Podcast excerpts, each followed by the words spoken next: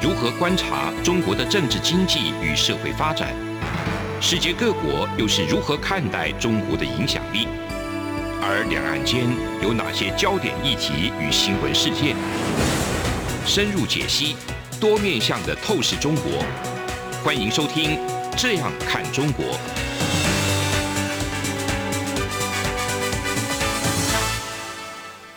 这里是央广的《这样看中国》，我是富察。我是张震。 OK，我们今天继续讲这个新疆跟突厥斯坦的第二集。我们今天讲的是说，新疆里边目前生活最主要的一个民族就是维吾尔人嘛，嗯，对不对这现在大家都知道，都知道嘛。最近这个集中营的事情，大家一直是觉得关切非常多。那新疆的人权受到很大的压迫。那像台湾有一个有名的新疆人嘛，乌尔开我西，开心乌尔开西他们家好像我记得就是伊犁人，啊，就是是伊犁人。是对，那总而言之，就是维吾尔人是我们今天觉得就是说，是这个新疆的主体民族，对不对？嗯，那么这个维吾尔人哪里来的呢？就是我们本集要跟大家讨论、跟嗯分享的对象，哦，你知道吗？所以他本来不是在那边吗？他们不是那边的民族，就叫做维吾尔人。你想想看呢、嗯在汉武帝时代的时候，当时打西时候，当时哪有维吾尔人，对不对？当时的汉唐时期的今天新疆的主要人口其实是波斯系或伊朗系的人口，嗯，就也就是说，他们讲的是印欧语言，也也就是伊朗语、伊朗语，嗯然后或者是因为其实今天的中亚语言也也有很多伊伊朗语的跟突厥语的色彩。然后另外一个就是他们的是白种人嘛，嗯我们之前什么听什么楼兰美女啊，啊，挖就掘出那是个高加索的对对对，人种啊高都是高加索人的那个长相嘛。对。其实你你这样提，我就想，好像古时候没有维吾尔这 个对呀、族的维吾尔是感觉很晚才出来的、哦、维 吾尔。那我在想说，就是我们今天你要看中国的这个官方的史书，都会把维吾尔的历史追溯到回鹘。嗯这你你有听过这个说法吗？回鹘，鹘就是写成了一个、一个骨头的骨加一个鸟，鸟哦对，鹘是一个一种一种老鹰，那叫回鹘。那回鹘是回这个是回教的回，对，回教的回，回也是啊从那来的。所以可见，这个我们叫回回回教，对不对？嗯回族，然后跟维吾尔音也有点接 近，就是他们之间是一定有一点关系的，对不哎对啊嗯？？而且那么都好，这就是今天我们跟大家分享说，对他们他们到底是什么关系？ 那我就先讲回鹘好了。好，讲回鹘，回教的回鹘。那么回鹘这个族群呢，它历史非常悠悠久。嗯假如是说中国人的说，好，我们从汉到魏晋到隋唐宋元明清，嗯我们是自古以来就是我们中国人建立的若干政权的 话，那回鹘人也可以这样去建立一个嗯哼谱系。那回鹘人说，我们在你们汉时候我们就在了，我们叫高车人，嗯就是汉代时这这时候的维吾尔人的前身叫回鹘嘛，嗯，就是就是高车人。高车人是匈奴人吗？高车人是依附于匈奴人，啊，依附于对匈奴人。那我们讲高车人是匈奴人嘛，这种问题都是很很从汉的角度去思考的，嗯就好像说河北人是河南人 吗？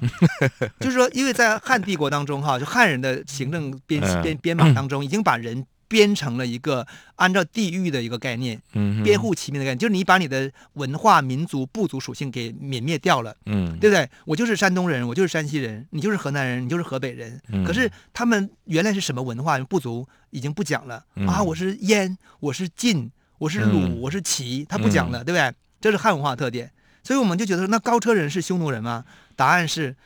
也是也不 是， 就是首先就是高车是一个部落，嗯匈奴也哼是个部落，然后呢，当时这个高车的部落依附于匈奴这个部落，而且我看你查的资料是，高车是母系社会，匈奴是父系社会。呃呃，这么讲不对，我这我我应该我没有说清楚哈，嗯我是说应该讲当时的政治控制者是匈奴人，高车人是依附于匈奴的， OK 然后汉帝国的人是说啊，说这个高车人是匈奴人的外甥，那说明什么呢？说明就是啊高车人的妈妈女子嫁给了匈奴人的男子嘛。啊，不是说他们是母系社对会。对对对 OK 对，是这个。那我觉得很合理，就好像满蒙联姻呐、嗯哼满蒙联姻等于说东蒙古的这个女性都嫁给这个爱新觉罗氏嘛，嗯，对不对？对？就是一个政治联联姻的概念。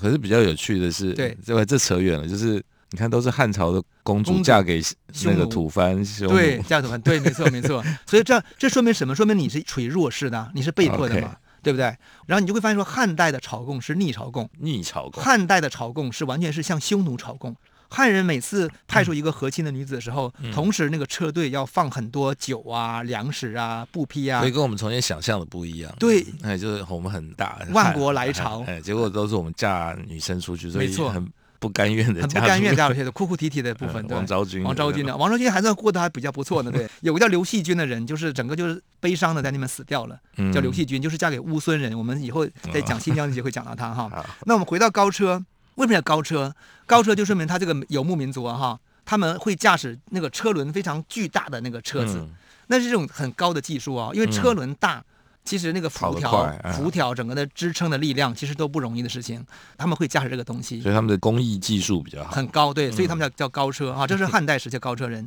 那高车人呢，等到了这个中国史变成了魏晋，就是这个朝代时候呢，这个高车的名称就消失掉了，嗯，就出现另外一个名称叫敕勒。敕勒，敕勒，嗯马上想到一首诗：敕勒川，阴山下，是吧？天苍苍，野茫茫 啊，。天苍苍野蛮，我知道。，对，然后这个啊什么，这个风吹草低见见牛见羊牛羊，见牛羊。嗯，那这首诗写的就是敕勒川的地方。那敕勒川在哪里呢？就阴山下，就是阴山南面那，已靠经近黄河很北面。很接近所谓中原了。中中原地带了，已经是今天的内蒙古，嗯靠近今天的陕西省那那一带了。嗯那这个敕勒是什么地方呢？就是原来这个高车人，他们当年是住在贝加尔湖，今天呃俄罗斯的贝加尔湖那嗯边，他们迁移到了今天的阴山跟黄河北岸的地方，嗯所以他们叫就被叫敕勒川。那大家就说为什么叫敕勒川呢？嘿，就很有趣 了。高车是汉语的翻译名称，嗯说你们会驾驶车轮很大的这个车嘛，叫高车。，嗯可是他们的原来的这个发音，他们的原来的古发音、古突厥语发音，其实就读成次勒，嗯，所以写成汉字就写成次勒。所以高车人就是次勒人。嗯那么次勒川这个阴山下，风吹草低见牛羊这首诗，其实写的就是维吾尔人的历史啊。维吾尔人完全可以说，我的祖先早年就是控制你们今天你们中国的内蒙古啊。哎呀，那是哇，他这们不这可这这分些割事的情一事情部可分大了，这 收归 故土。对我是不是要收归故土？自古以来就是我的领土 呢？我觉得那种纠缠哈，这真的是永远也讲不清楚。如果按照这种说法的话哈，嗯，好，这就是敕勒。那敕勒同样也也译成铁勒哈，这个不管嗯了，反正总而言之我们就用敕勒大家比较熟的部分了。然后从敕勒之后呢，在这个部落里面又形成一个新的部落，嗯这个部落我们就叫回纥。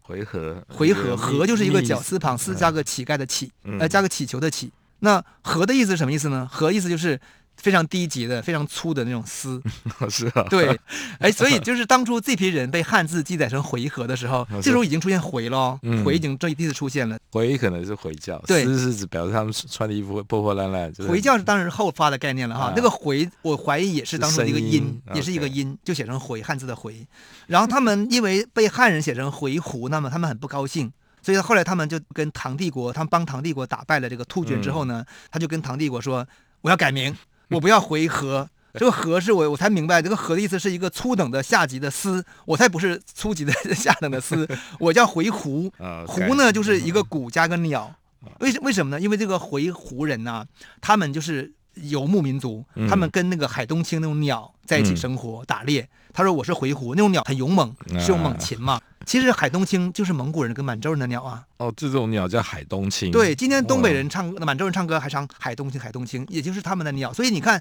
整个草原上这种鸟，从当年到现在都是如此啊。嗯，那个海东青是今天可以站在你的肩膀上，比你的脑袋嗯还大的一种鸟，哎。 ，OK，所以后来的这个回纥呢，就被改成回回鹘。鹘改对，那成回鹘这个词，我们好像在如果熟悉中国史的话，就比较清楚了啊，就是中间回鹘回纥和回鹘啊，所以其实是同一批人。同一批人。然后呢，我觉得回纥的和跟回鹘的鹘，今天读音不同，嗯在中古时期读音可可能能都是差相不同的多。对不，过这个就，所以当时的唐朝还是力量强大，所以他会要求他请他改名，或者说他也不那么强大，所以他才愿意改名。对，因为他跟他合作，他才帮他改名啊。对，好，我们稍微休息一下，我们再来讲这个段历史。从两岸、国际、历史文化与财经等角度透视中国的《这样看中国》节目，每周一到周五晚间九点三十分到十点在中央广播电台播出。如果您对《这样看中国》节目有任何收听想法或意见，欢迎寄信到台北市北安路五十五号，也可以透过电子邮件的方式。节目有两个信箱：二零二零 at rti 点 org 点 tw，或是二零二零零二零三 E news at gmail.com。再次谢谢听众朋友们的收听与支持，请持续锁定每周一到周五晚间九点三十分到十点播出的《这样看中国》节目。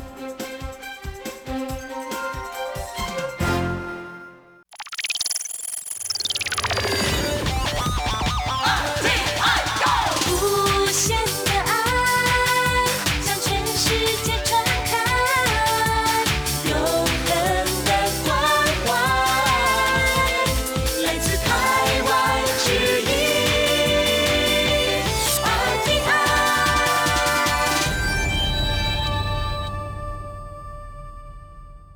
我们回来哈，要继续聊一下回鹘跟回合对为什么改名。先是从那个，先要讲是先先是回合，先对是那个第一集粗劣的丝丝织品，对然后改成回鹘，改成一个猛勇禽。猛的鸟类，最近代就是汉城改首尔，对，马上想到这个案例，对不对？我之前有写，对，刚才那个张正有分析说，有两个因素呢是可以促嗯成它改名的因素，哪两个因素？呃，这个是互动的，双方一个是啊比如说我们就以汉城来，对啊以韩国来来说，韩国够强了，嗯他开始觉得我自己有命名的权利了，嗯嗯，所以我不能被你命名，哎呀，什么汉城汉什么汉，我是我才不汉呢，是吧？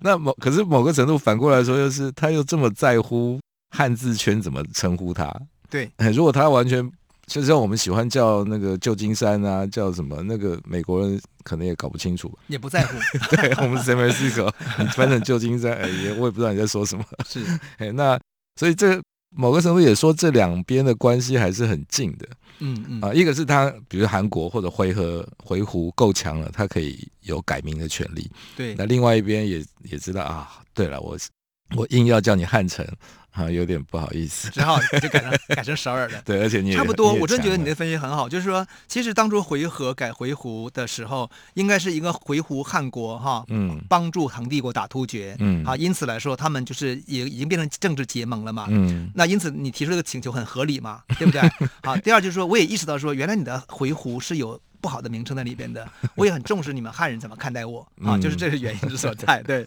好，这是我们讲回纥跟回鹘，这个回终于出来了哈。嗯那然后这个回鹘汗国呢，他们后来在唐帝国晚期、后期跟那个五代时期，他们就是继续往往西边迁移，嗯因为这个迁移也包括就是整个东亚政治的大重组。嗯那他们就迁到哪里去了呢？迁到今天的河西走廊，嗯迁到今天的新疆的东疆跟北疆，嗯迁到今天的南疆跟今天的中亚，他们分别建立了好多政权哦，比如说什么，他们在史书上都当中被称为像甘州回鹘。甘州就今天甘肃的甘州嗯嘛，哼甘州回鹘、高昌回鹘、高昌今天就吐鲁番，嗯啊，然后什么喀拉汗国，就是中间他建了很多这个政权，都是突厥人的政权啊，嗯他们是突厥人政权。然后那个时候呢，他们也开始跟阿拉伯人开始接触，就嗯迅速的伊斯兰化。所以也就是从唐代末期、宋代时期，公元九到十世纪的时候呢，整个新疆那一带开始伊斯兰化，嗯也就是同时他们有两个特征，一个是突厥人、突厥文化，一个是伊斯兰文化，两个很结合起来 OK。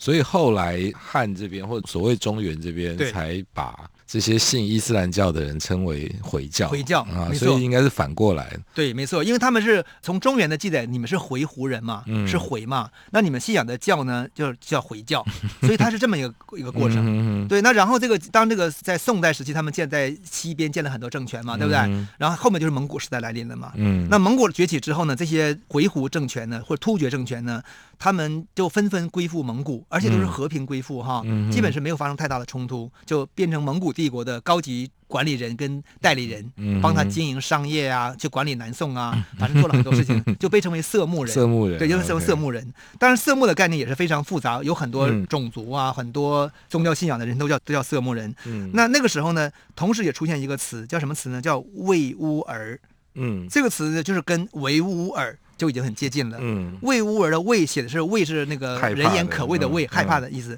乌儿那个乌就是那个金兀术的乌。嗯，那个哎，这乌要怎么解释啊？对呀、这个乌就是一个横加两个加一个儿子儿嘛。嗯，对，它是什么意思？我也没有查了。反正总而言之，就是说，它那个时候这个魏乌儿的词在蒙古时代就就出现了。嗯那我觉得魏乌儿其实都可能是回鹘的另外一个一个发音嗯音的写。法，就是同样一个字，广东人读音，你跟上海人读音就是不一样不过嘛，对不对？可见那个时候汉人或中文人对这个民族可能也不是很瞧得起，所以都是用不好的字。对，我觉得也是如此，也就用了不好的字来来来来来。你看，像我们来形容它像中国人对美国、英国、法国，就是都很德国，哇，都是用那都很种美很棒的 字，对，都很有很有品德的。就怕他。对，那然后呢，就是说这个“魏乌儿”这个词哈，就是基本上就是“魏乌儿”跟“回回”跟嗯“回部”的概念，在这元明清时期就变成两个同行并列的词汇。嗯哼那汉语当中通时也是称为叫做回回嘛、回部嘛，嗯尤其在清代时候，我们明显就有这些词汇出来了。但是到了近代啊，就是到了十九世纪的呃十九世纪末期跟二十世纪初期时候呢，就是慢慢的这个维吾尔的词呢就变成维吾尔，维吾尔的维是维护的维，啊四吾维八德的维，对不啊四维八，德的维，吾就是我嗯，啊，维护我自己的主体性。维护我自己的这个呃文化历史内涵，嗯啊，这就是维吾尔的概念。也就是说，那个时候呢，这个维吾尔族呢，终于从回族当中独立出来了，嗯变成了维吾尔族。啊，这个就是整个我们讲从回鹘到维吾尔的这个故事。嗯那为什么从回鹘到维吾尔之间会有这个转变呢？就维吾尔族的出现背后有一个大的一个观念背景是什么呢？就是泛突厥主义。啊哈，泛突厥主义呢是在十九世纪初，一八零四年就出来了。嗯哼，你看啊，泛突厥主义其实就是跟大中华主义是一样的概念啊。也就是说，在西方出现民族国家之后呢，嗯帝国已经解体了。嗯，那我们现在要形成一些新的这个民族国家，那就想说，哎，那我们都是突厥人，我们就建立一个突厥国家好了。嗯那你既然在新疆是东边，就是东突斯坦嘛，嗯对不对？就是这么来的。然后我们现在清帝国已经解体了，我们是，我们是汉人，我们现在变成汉族国家，嗯我们变成一个中华帝国、中华国家，其实一个道理。韩国建立一个韩国的一个国家，嗯，那时候都用民族的概念来形容，所以突厥的概念在那个时候就已经强化出来它了。是从鄂图曼土耳其拆出来的呃，鄂图曼土耳其其实是一个，但是新疆的这个泛突厥主义是从俄国来的，啊哈，对，，因为俄国里面有非常多的突厥人，然后俄国是很早的就接受西西化的一个国家，所以嗯俄国才能够跻身入所谓近代的列强嘛。嗯那他接受西方观念之后呢，他就产生了他内部的族群就产生突厥主义，嗯，然后这个这种观念就传到了这个新疆嗯。新疆好，那当时有个概念叫叫叫什么？叫做扎吉德。什么叫扎吉德呢扎吉？德就是伊斯兰的现代化。啊，对，其实你看啊，新疆在出现扎吉德的时候呢，是很早哦，是在十九世纪的中期就已经出现扎吉德了。那时候中国大清帝国还根本就是完全是还没怎么没怎么变化呢。中国是到一九一九一五年才出现什么五四新华运动啊、德先生、赛先生啊这种东西，其实是很晚的。所以新疆的现代化或者新疆的新式教育有两种，一种叫扎吉德教育，就是伊斯兰现代化。更早就出现了， OK 一种是后来左宗棠改这个行省之后啊，然后影响到民国时期才出现的所谓的新式学堂，就是汉语的新式学堂。这两种当中，扎基德远远早于汉语的现代化。嗯所以你想想看，从维吾尔人自身的文化跟他的宗教的立场当中，他们在伊斯兰的这个信仰跟他们在维语的体系当中，他们很早就已经接受西方的启蒙想法了。嗯然后汉语世界还是还是停留在科举时代，嗯，还是四书五经的时代。所以你觉得那个维吾尔人他们会觉得他们的文化哪一个启蒙更早呢？嗯我们被他们等于被蛮族入侵，对，所以他们真的觉得是说你们汉语的太落后 了，我们我们那个维吾尔伊斯兰突厥的东西才很强嗯大，才很现代，跟西方更接近。我觉得这个认知是我们今天在大部分这个在中文世界当中的人都不是很理解的一件事对情。我们以为我们去开化他们，对洗，都觉得涤我们是拯救他们，你们是落后野蛮的。可是他们不这样看待的，所以他们当时他们的这个维语世界当中也有梁启超、胡适、蔡元培，而且比我们还早，也丝毫不会输给我们了哈。这 是，这就是这个维吾尔这个族的概念的的出现。好，那我们稍微休息一下哈。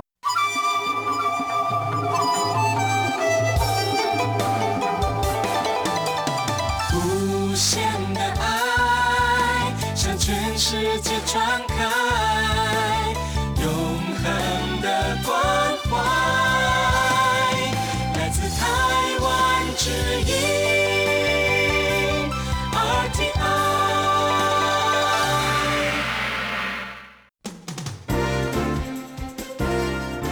从两岸、国际、历史文化与财经等角度透视中国的《这样看中国》节目，每周一到周五晚间九点三十分到十点在中央广播电台播出。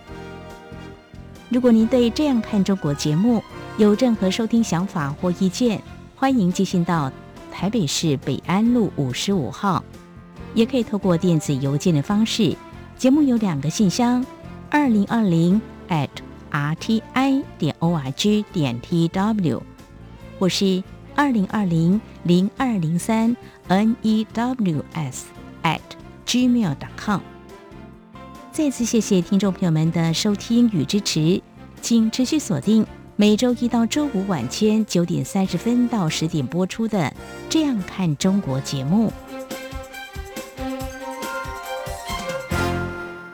好，我们回来哈，继续讲这个新疆的现代化哈，维吾尔意识的诞生。，嗯，其实维吾尔的意识诞生以后呢，他们就要求跟当年的回鹘一样，说嗯我不叫回纥了，我叫回 鹘。他说我现在不能叫回族，我叫维吾尔。所以那时候他们就强调说我们是维吾尔。因此呢，嗯当时是民国时期有有一个叫盛世才的一个军阀啊在主政，这个新疆王，对新疆王，那他就其实盛世才是还蛮接受，相对比较接受这个这个嗯哼从那个西方的苏联的维吾尔那边的一个立场的，嗯他就接受了这个维吾尔的概念，就是好吧，那你们以后就要 就要写成维吾尔，不叫维吾 尔，也不叫回鹘了，嗯不叫回纥了，回回了。这个情况我其实就想到说，台湾的这个国民党接受嗯台湾人的意识，我觉得也很 像，对，就是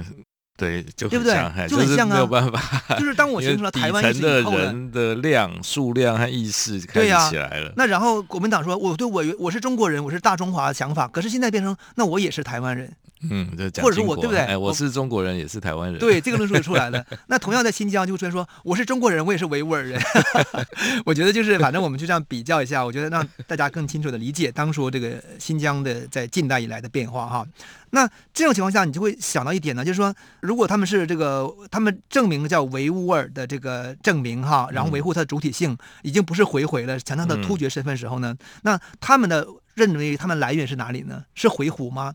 其实不是，嗯哼所以你会看到这个扎基德的观念里边，就是他们认为我们新疆的维吾尔人的祖先文化源头不是回鹘，跟你的回鹘没有任何关系跟了，那个阴山下的回鹘没已经没关系，已了经不是敕勒川了，嗯而是谁呢？而是土耳其。 ，OK，而是土耳其，而是突厥文化的文明比跟你们更 好，这是他们的一个想法，所以在他们论述里面非常多这个东西。但是在汉字圈里其实比较少这种，汉字我们看不到这种想法，汉哎汉字圈都是从中原过去的，对，就觉得说，哎，你就是回鹘嘛，你们你们维吾尔就是我们回鹘人的后代嘛都，是我们自家人，然后到边疆去打了一个天地下海。 对对对对对，就这种想法。对，所以汉语世界的官方跟知识界都还强调这个回鹘，然后比如说，呃，你们当年的回鹘汉王叫古力培罗，对不对？就被我们的唐玄宗册封为怀仁可汗，怀仁嘛，嗯仁义礼智信，对不对？你看，就是我们中国文化一部分嘛，他就是硬把这个维吾尔啊这拉到了东方， 拉到了跟中国古代史有一个非常紧密的一个关系。那当然，我们就会思考是说，那回鹘人到底是不是中国人呢？回鹘的历史到底是不是中国的历史呢？嗯，对不对？那你觉你认为是不是？他们回鹘人最早在贝加尔湖，对他们应该是 回他们到是贝他加们尔是古湖，突厥人，讲 古古突厥语，啊，不是讲汉语。然后后来他们呢就迁到了阴山，就是、嗯就是内蒙古，然后又继续迁到了今天的新疆，嗯然后他们又迁到了今天的这个中亚。嗯啊，这么一批人，他基本上是沿着中国的这个边缘走的， 哈哈他没有像什么像鲜卑人一下一脚踏进来了，嗯啊，女真人一脚踏进啊来了，就变成变成中国中对，国的蒙古人、满王洲朝人都了把脚踏进来了，但是回鹘人脚就没进来。 好，那这个情况下，它算是中国史的一部分吧？嗯，中国史因为把蒙古也算进来，所以对蒙古都欧亚大陆都算中国的。 哎、所以可是你刚刚这样讲，我有点好奇，就是他从贝加尔湖是他们的最源头，对，所以他是整族过来到敕勒川嘛，还是其实它是一个散状的分？对，这就是涉及到就是民族迁移过程当中的一个现象。比如嗯说，一个民族迁移到一个地方之后，它一定跟新的地方的这个族群之间互相融合。然后呢，产生一个新的部分，像我们讲从早期的高车到嗯次勒这个名称出现，到嗯次勒中再出现回鹘，嗯里边一定有很多新的这个部族涌现，他们都是是部族联合体，就是说这嗯些人不是单一部族，而是十个部族或八个部族的联合体一起往往南走或往西嗯走，然后他们到当地以后再跟当地进行融合，嗯然后再形成一些新的一些。概念出来，就这样呢，一直滚动发展。所以，其实等他们已经移居到了这个今天的这个新疆跟中亚的国家时候，那个喀拉汗国时候呢，嗯他们这个民族的文化、呃历史记忆，还有这个族群属性，已经不完全相同了哦。嗯哼因为我们最好一个案例就是什么，就是甘州回鹘，就是刚讲在、嗯在甘甘肃肃省那个的甘州回鹘，甘州回鹘今天遗留的今天，它变成叫裕固族，那变成另外一种，变成一个民族。那裕固族呢，他们是受到呃，他们你你今天你看裕固族的长相哈，一看哎，好像蒙古人呢。然后他们打扮呢，哎，好像是怎么穿的都是拉萨人的衣服啊，都是藏族衣服啊，因为他们信仰藏传佛教， OK，就是裕固族的一支哈，当然他们也有受蒙古影响、受西藏影响、受到汉的影响，也受嗯到突厥影响，他们受到四种文化的影响。在甘肃那个地方，恰恰是我们之前讲过，甘肃那个地方就是受到四种文化的影响，嗯对不对？可是你当你迁到了这个今天的中亚之后了，在哈什的话，就完全是突厥文化圈了。嗯，所以他们其实的突厥化就更像、更接近于中亚的突厥化。嗯然后而原来这个蒙古高原那些古突厥就地已经变成了蒙古化了，那就变了。对不对？所以其实我这种往回溯，我这样一直追上去，什么族谱这样排下来，，对某个程度也是当下是谁掌权，对当下谁是主流意识，他自己把它牵牵进去。哎，那反正古人也没有办法起来反驳。是， 所以今所以今天一样，今天中国所建构的说啊，从夏商周时期就是我们中国的一部分时候，你能想象夏商周的人跟今天的中国人之间的误差有多大吗？ 哈哈，如果我们不用一个中国的概念，用一个汉字的概念把它们嗯全部凝固在一起的话，它完全就是分散成一个东亚大陆上的完全毫不相干的若干政权而已。嗯，对不对？所以我们也可以把从贝加尔的时期的回鹘，然后跟今天的这个中亚的哈萨克嗯连在一起啊，是可以连在一起 的，只是没有人这愿意这样连而已。 对，而且你会看到，就是说那个像那个。维吾尔族的这个他们讲的语言呐、嗯维吾尔语，它跟那个回鹘语、跟那个裕固语也完全不同哦。它就是啊以今天的那个哈什的语言为基准，今天的哈什人讲的那个语言，就就是维语的基础。嗯哼那么当时哈什人他们认为，就是那时候在清代的中后期时候，他们说我们就是讲的是哈什语，嗯讲突厥语，嗯他们后来才把这个语言叫成维吾尔语。啊哈，所以你会看到它的语言的关系是跟今天的中亚国家语言是更密切的啊对啊，那跟汉语是完全不一样的。啊，当然跟汉语完全不一样，对，跟这个今天的什么裕固语、蒙古语也可是是完玉全固不一语样。的话，就汉语的成分比较多了。裕固语当中有夹杂一些蒙古语的成分，然后也夹杂一些藏语的成分，汉语的部分应该也有一些些，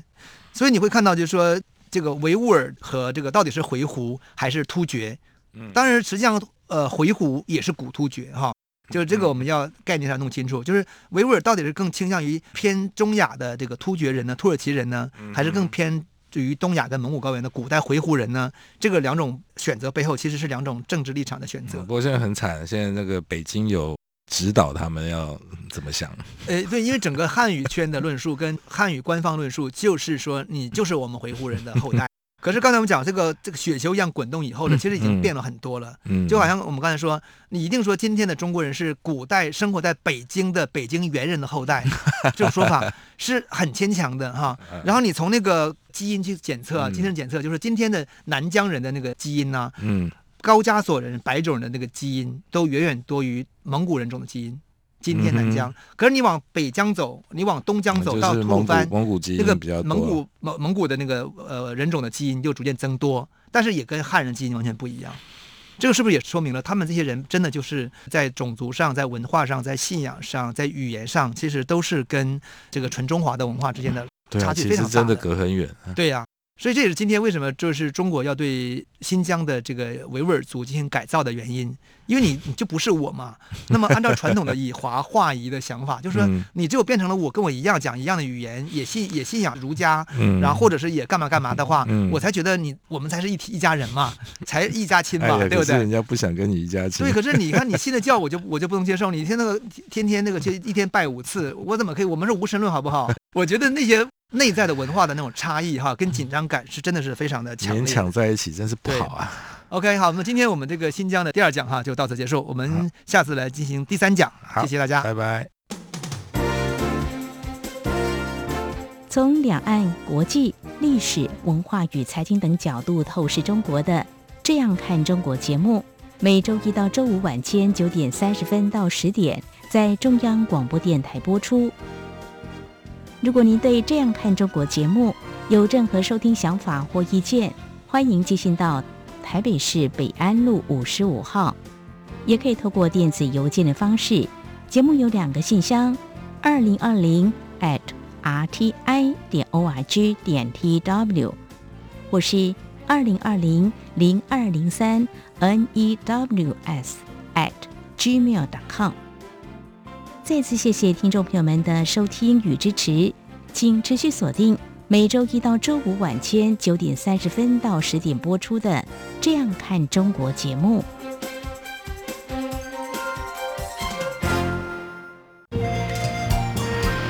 阳光，翅膀打开了世界之窗，是阳光翅膀环绕着地球飞翔。